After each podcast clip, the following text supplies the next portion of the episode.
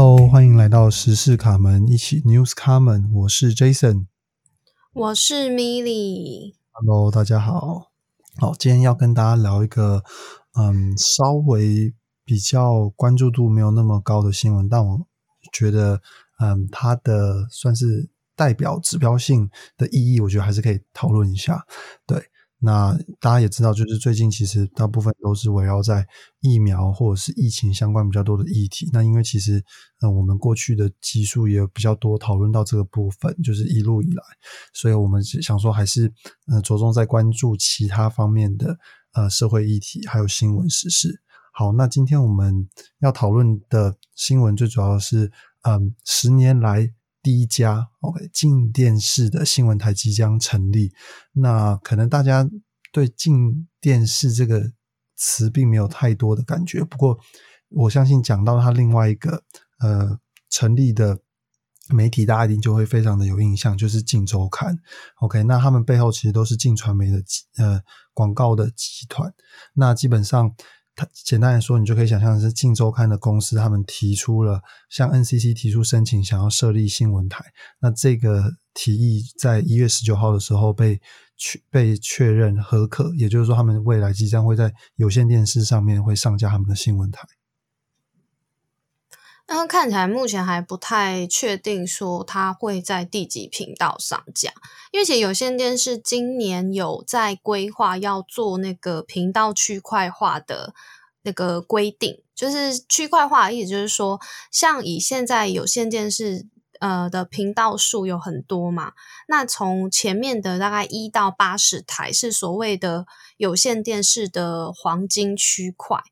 就是在这个区块里面，因为是前八十台会比较多人会转到嘛，因为看有线电视的这个习惯来讲的话，可能呃家里的长辈或者是你自己都是，比如说我要看八大综合台，然后广告的时候我就往前转往后转，也就是说大部分的人可能都是会在这个前八十屏去做。这个转台，但是以这个进电视新闻台，它现在新进来的情况下的话，它大概我的猜测，它应该挤不到前八十频道，因为这个频道的规划通常是由这个系统台就是去规划，就是像凯播啊，或者是像那个大风电视台这些这些有呃系统业者去规划说，诶，在我这个地方，嗯，比如说可能。五十几台就都是新闻台，但是因为你进进电视新闻台是新进来的，所以你没办法到这么好的蛋黄区。那到蛋黄区的好处，当然就是说，呃，假设我今天看 TVBS 新闻，然后新闻现在有有都会有广告嘛，所以它如果广告的话，我就会切到东森台的新闻台，或者是我会切到。别家的新闻台，但是静电视没有在这个区块的话，它可能就会被大家，就是它收视率不会那么好。那我刚刚有提到说，有可能会做区块化的意思，就是说现在 NCC 有在朝向说要像呃 MOD 一样去做，比如说嗯哪几个频道数就是全部都放新闻。新闻类的节目，哪几个频道是全部都放戏剧类的节目？哪几个频道都放这个儿童类、卡通类的节目？作为这种分类的方式，那以后可能就再也不会出现所谓的频道数，就是大家可能耳熟能详的说哦，五十二频道就是以前是中天这样子的印象，可能就会在下一代呃使用那个观看有线电视的用户来说，可能就会比较模糊。如果这个区块化有通过的话，但目前还没有，所以《镜周刊》它，呃，我觉得算是蛮蛮勇敢的一个一个举动，就是从呃原本是做杂志类的，然后到现在它要拓展它的事业版图到电视台。不过你刚刚讲那个区块化。就我以为是原本就是这样，因为像五十几台不是都是都是新闻，然后六十几台都电影嘛，然后七十几台都是运动。就是我原本以为这就是区块化这件事情是本来就有，只是嗯呃怎么讲，就是就本来就有在做这件事情。那在做这件事情的情况底下，还是有比较你刚刚提到就是那种蛋黄区，就是呃。频道的那个台数比较下面，就还是比较容易转转到嘛。但我以为区块化就是本来就已经有，所以现在目前其实还是没有这样子。现在没有强制做区块化，因为如果有的话，理论上应该不会有频道就第几台的问题。因为以 MOD 的 MOD 就是有做区块化嘛，那以 MOD 的状况来讲的话，它就是会直直接出现一个 menu，让你觉得说，哎，你要看新闻类，要看那个教育类，还是你要看什么戏剧类？哦，你的意思是可以有一个，所以它不会有频道数。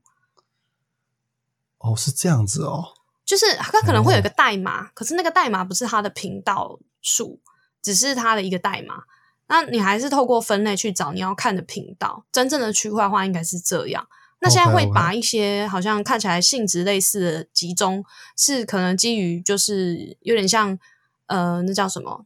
就是规模经济的那种考量嘛。就是我就在你旁边啊，我都是喜欢喜欢看新闻的。就像麦当劳为什么都常常呃，肯德基为什么常常都在麦当劳旁边一样的道理。那那那让我知道。不过呃，刚刚提到就是呃，其实静电是他们呃申请这个。呃，做这个举动其实刚刚有提到，其实是蛮大胆的，对吧？那我们先大大家回顾一下，就普遍大家比较耳熟能详就是《镜周刊》。其实基本上，呃，不确定大家对《镜周刊》的印象是什么，但我自己呃，可能以往读到它的途径，或者是读到它相关的新闻，都是比较是以其实是八卦或者是新三社为主。的题材当然也是有看到其他部分的新闻，但是大部分都是以这个为主。然后又因为其实我大概去查一下，后来才知道说，就是一周刊跟静周刊他们没有什么公司附属之间的关系，但是呃，静周刊其实是之前的一周刊的社长，然后离职之后创立的。然后后来因为一周刊他又停刊了嘛，就是他已经没有在不管是印刷或者是在网络上发行，就是彻底的就是结束。所以原本的。这些相关的客群，还有喜欢这样子新闻类型的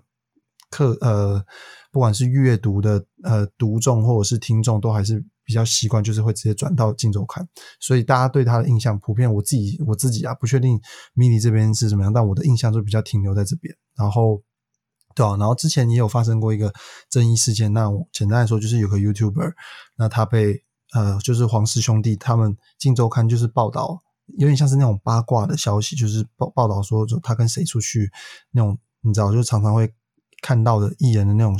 新闻的八卦花边新闻。但是后来主要是因为，嗯，是同性恋的关系，然后呃，等于说那个 YouTuber 被强迫呃跟社会大众还有他自己的母亲出柜，所以在当时还是引起蛮大的舆论挞伐。所以后来《镜周刊》有发声明，并且把那篇文稿直接撤稿，然后道歉这样子。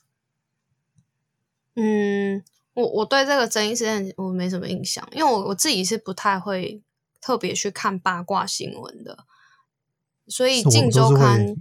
有一些什么，其实对《镜周刊》都还好，没有什么没有什么印象。就是我对他报一些八卦新闻没有什么印象，我我的印象中我没有觉得说哦，他是那种像《一周刊》，我对他印象就是他是会有那个狗仔队会去跟拍嘛，然后可是像《镜周刊》的话，我就比较没有什么印象，但是。啊，我有印象的是，因为我们之前有做关于那个林炳书跟高佳瑜之间的那一集哦。如果有听众忘记的话，就是可以回去听那一集的内容。大致上就是在讲高佳瑜跟林敏，就是林敏书到底用了什么方式去控制高佳瑜。那这个事件之所以会，就林炳书这个人第一次出现在嗯大众的。视线当中，就是从《镜周刊》的报道里面出现。就是其实我对《镜周刊》的印象没有到很差，因为我印象中的是他算是会报一些一般媒体可能不太敢报的新闻。也就是说，我我对于他做的一些，嗯，不管是新闻专题报道也好，或者是一些比较是监督，就是进媒体第四权的那个监督义务。的这样子的一个面向，我我倒是还蛮肯定的，是哦，所以其实蛮有趣的，就是大家对那个《镜周刊》的印象其实都是蛮不一样的。这个倒是，就我自己跟我身边的朋友，就是之前跟他们聊，大部分大大家对《镜周刊》的印象都是比较稍微相对来说负面一点。不过其实就像你说，他们也有很多呃，不管是为社会发声，或者是呃媒体发挥媒体第四权的部分，那。回过头来，我们刚刚讲到这个静电视新闻台即将成立的这个事情。那有趣的是，呃，大家一定知道，前一阵子应该说是去去年对去年的时候，呃，中天新闻台就是第五十二台，那他们后来是被就是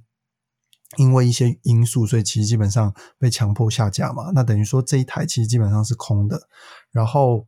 也刚刚有也有提到，其实已经很久没有发新闻台的执照了。那这次就是就让我就会有个联想到说，那会不会这次呃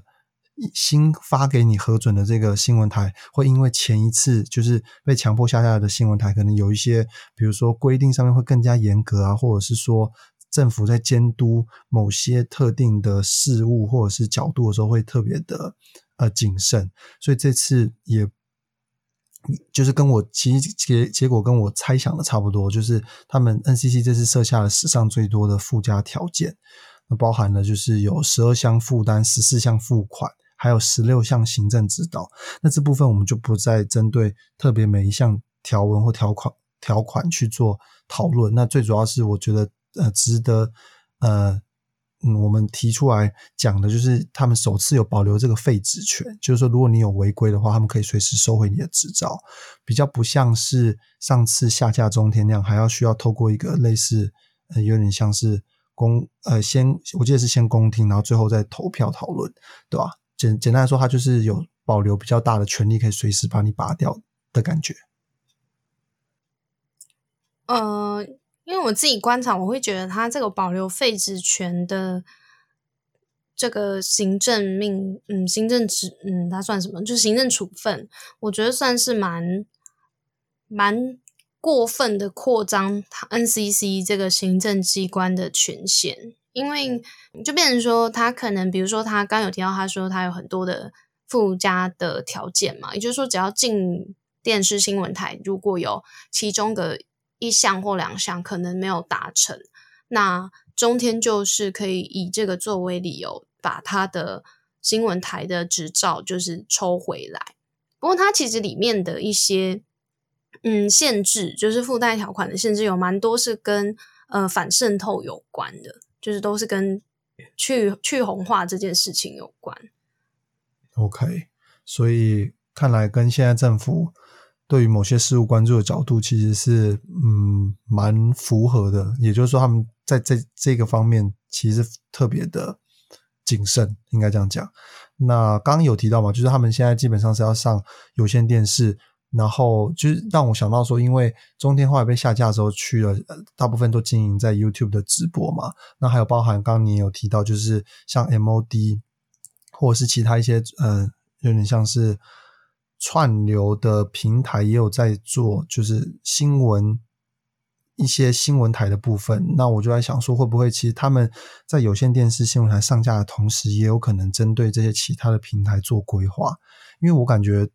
照理来说，可能就是通常都会全全部一一起经营。就是你看，像现在其实不是只是中天，像其其他现在很多的新闻台，包含什么东森啊、TVBS，也都是在嗯线上直播，还有包含自己的有线电视都。有去做经营，所以我就在想说，我自己猜测他们接下来的脚步是会先上有线电视，然后做出一定的算是知名度，还有呃让大家有一个印象之后，那同时也会对这两个其他不同的管道去做经营，对吧？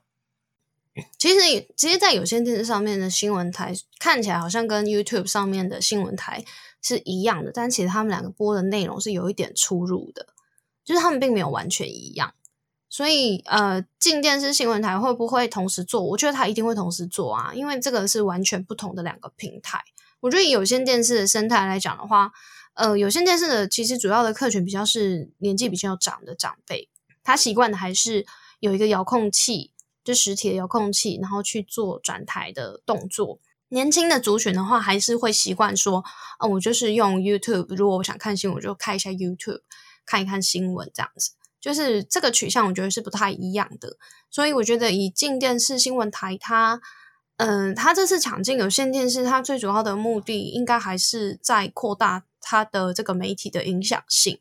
因为作为一个新闻媒体，它其实最重要的还是它它对于社会大众的一些想法有没有影响力嘛？它如果报的东西的面向，确确实实都是会影响。呃，一般社会对社会大众对于某个特定事情的看法，所以我觉得有线电视是一个很好去拓展它的媒体影响力的一个管道，因为纵使有很多的嗯报道会去说，啊，因为 OTT 的崛起，或者是因为呃 MOD 的关系，导致有线电视的户数越来越少，这是一个事实，没有错。可是呃，还是不能够忘记的是，有线电视的户数依然是以这个大众媒体来讲，还是最多的。它现在还是有，还是有四百多万户户哦，所以不是人哦。因为我们现在在算那些 OTT 的订阅数或是一些 MOD 的户数的话，呃，不是户数，就是会员数、订阅数，可能都还是以 by person 来计嘛。可是有些电视它是一户以户数来计，可是一个户加户可能会有三个人到四个人以上，所以它的实际上。可以拓展到的人数会比想象中的来的多，所以我我个人觉得说，他进军呃有线电视是主要是为了一方面为了拓展他的那个媒体的影响力，然后一方面当然也是看中了这个有线电视的这个广告跟授权费的收入还是很丰厚啊。了解，因为也是因为这次。的新闻讨论，所以让我去找了一些嗯资料，后来才发现说，跟我想象当中其实有蛮大的一段落差。就包含你刚刚有提到，就有线电视其实在户数上面还是具有一定的嗯，就是一定的数量。但我原本以为是它下降的速度算是很快，就是可能它可能锐减，比如说从呃去年到今年可能又减了百分之十或者是百分之十五。但是比较有趣的是，就是台湾的有线电视户数下滑的幅度，相对于其他国家，不管是亚洲其他国家或者是欧美来说，其实都是比较慢的。就到目前的普及率大概还是有百分之五十四，所以。嗯，以这样的数字的情况来说，的确就像米妮刚刚你提到，就是基本上它还是具有很大一部分的影响力。先不管可能收看的人都是长者为主，但是如果是刚刚你提到以户数的概念去思考的话，嗯，怎么样都还是可以影响到蛮大一部分的客群。然后再来的是，就是不可避免的在广告收入的部分，像如果你是比如说专门纯做新闻线上直播的，可能中天来讲好了，它基本上。的主要收入来源可能一部分是来自于观众的抖内，但是那样子的收入相对于其呃有线电视台最主要是靠广告的部分，你可以想象那个量级应该是差非常非常的巨大。我觉得可能差个二三十倍都不为过。就是可能一年来说，有线电视台他们的广告收入可能可以到几亿，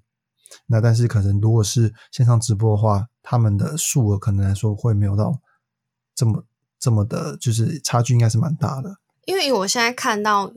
呃，因为二零一九年中天还在五十二台，可是要知道一件事情，就是中天我印象中是新闻台里面收视率是最好的，也就是说它的那个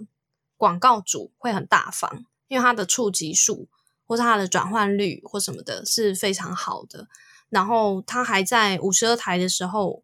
二零一九年它每个月的授权金收入超过三千五百万。每个月的广告收入大概有八千万，这个是以月来计哦，所以以它的利益是非常的庞大的。那虽然现在中天到没办法，它转战到 YouTube 嘛，它表现的也很好，它是现在应该是所有新闻频道里面订阅数最多的一个一个 YouTube 频道，抖内的金额也是最高的，但是绝对比不上它在有线电视获得的收益。对，就是这个差距一定是非常多。然后像刚明有提到授权金的部分，就是我的猜测原本是电视台要上架到有线电视，一定是他们去付钱，付一定的钱给，有点像是我不知道统筹商还是我们要怎么称呼他，就是要付钱去上架这个呃有线电视的平台。所以每年是比如说中天可能要付。呃，现在中天已经没有了。比如说东森新闻，它可能每年要付一定的金额给这个有线电视去维持它在那个频道，比如说五十一台。然后我的想象原本还以为说，可能由于他们的收视率越来越高，然后可能就是没有反过来说是他们没有有线电视也不行的情况底下，有可能这个授权金，呃，应该是说他们上架费搞不好还会做调整。但没想到的是，像收视率比比较好的频道。反而是系统业者要付钱给新闻台，也就是说，他们要请他来他这边上架，就是这概念其实跟我想象是蛮不一样的。我觉得简单来讲，系统业者他所收的费用其实就是加户的收视费嘛。那其实他的收视费里面大概只有三成是付给呃，就是那个各个频道业者，就是可能中天就以频道来记，就是可能中天新闻台或者东森新闻台这样来记，所以他们只拿到三成，但是系统业者自己拿七成。所以像这种表现的很好的。这种呃叫什么？就是频道，它的在呃系统业者的眼里，它就是金鸡母啊。要不然的话，又会如果它是连这些新闻台都不上架在它有线电视的话，它完全失去收视客群，它很容易就被剪线了。哦，所以它的那个七成的收入就拿不到了。OK，OK，对啊，了解。那其实最主要是今天。呃，我我是觉得可以透过就是呃，晋传媒集团他们即将成立今天是新闻台的这个呃新闻，主要跟大家讨论了一下，说包含了从前一阵子就是中电他们下架，然后带来了一些媒体上面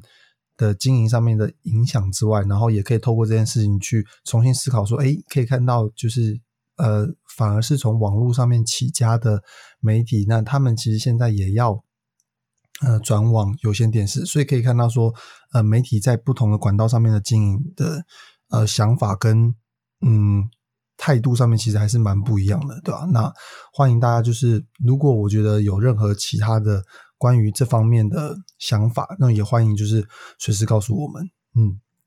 因为我自己是觉得说。嗯，就像是游戏实况主，我们之前也有聊过嘛，它也都需要多平台经营。那它其实，在每个不同平台，我觉得它主要的一些面向经营的客群，可能也都是不一样的。所以，以现在的这样一个数位汇流的趋势来讲，其实大部分的媒体，包括我们自己，其实我们也有 YouTube，我们也有 Facebook，我们也有 IG。那为什么要放这么多？一方面是其实这些平台真的触及的人会不同，然后二方面是真的在这样子的一个时代里面，呃，我我觉得讲一个比较实际的，就是呃，可能年纪像我们这个世代的人，可能就还会用 Facebook，可是如果我们要触及到可能十八岁以下，那可能就真的要从 IG 或甚至要到抖音去下手。所以，真的多平台经营是现在一个蛮重要的趋势。所以，对于近周刊要去成立呃进电视新闻台，然后入主有线电视，我个人是蛮期待他们会有什么样子的表现啊。对，而且我觉得应该说有新的人进来，也可以让这个不管是产业环境或者是爆出来的内容的素质，大家也有个比较嘛。就好像我我自己的感觉是，那个时候。原本是就是大家熟悉的那几家新闻台，然后后来有一电视新闻台在，应该是在 MOD 上架吧。然后当时它一出来的时候，其实大概去看了一下他们所有的新闻内容，一开始的那个感觉质量其实就也还蛮不错。但后后面后续有做一些可能根据时间上面，或者是你知道环境上面，所以有做一些越来越。你知道没有那么好的调整，但我个人认为，就是只要有新的人进来这个环境，然后一定就会对这个产业做出一些，嗯，你可能预想不到的变化。那我觉得对于我们乐听者来说，一定都会是好事。嗯，好吧，我觉得主要前提还是说大家都能够公平竞争啊。以有线电视来讲的话，其实一直都还是会有被少数的几家系统业者。垄断的情况，造成对于啊，其实内容制作者就是很大的不利。就是从刚刚我们讲到收视费是七三分，应该就听得出来，它到底对于一般的内容业者多么的不利。今天你是收视率比较好的，你还有一些呃谈判磋商的空间。可是如果你是收视率比较不好，可是你其实是很优质的频道，那其实你在经营上是蛮困难的。不过我觉得这些都是题外话啦。那反正呃，进电视新闻台这次成成立呢，嗯，蛮期待可以看到它赶快上架到有线电视。那我相信它应该也会同时做其他的 OTT 平台。那就大家一起来监督看看到时候它上架之后的一些新闻品质有没有办法，嗯，帮助台湾的新闻社会多了一个监督政府，然后为人民喉舌的第四权。好的，那我们今天这期节目就到这边。那欢迎你，如果对这个新闻议题有任何的想法，或者是你觉得有更多可以讨论的地方，也欢迎透过底下的留言链接告诉我们。那我们就下集再见哦，拜拜，拜拜。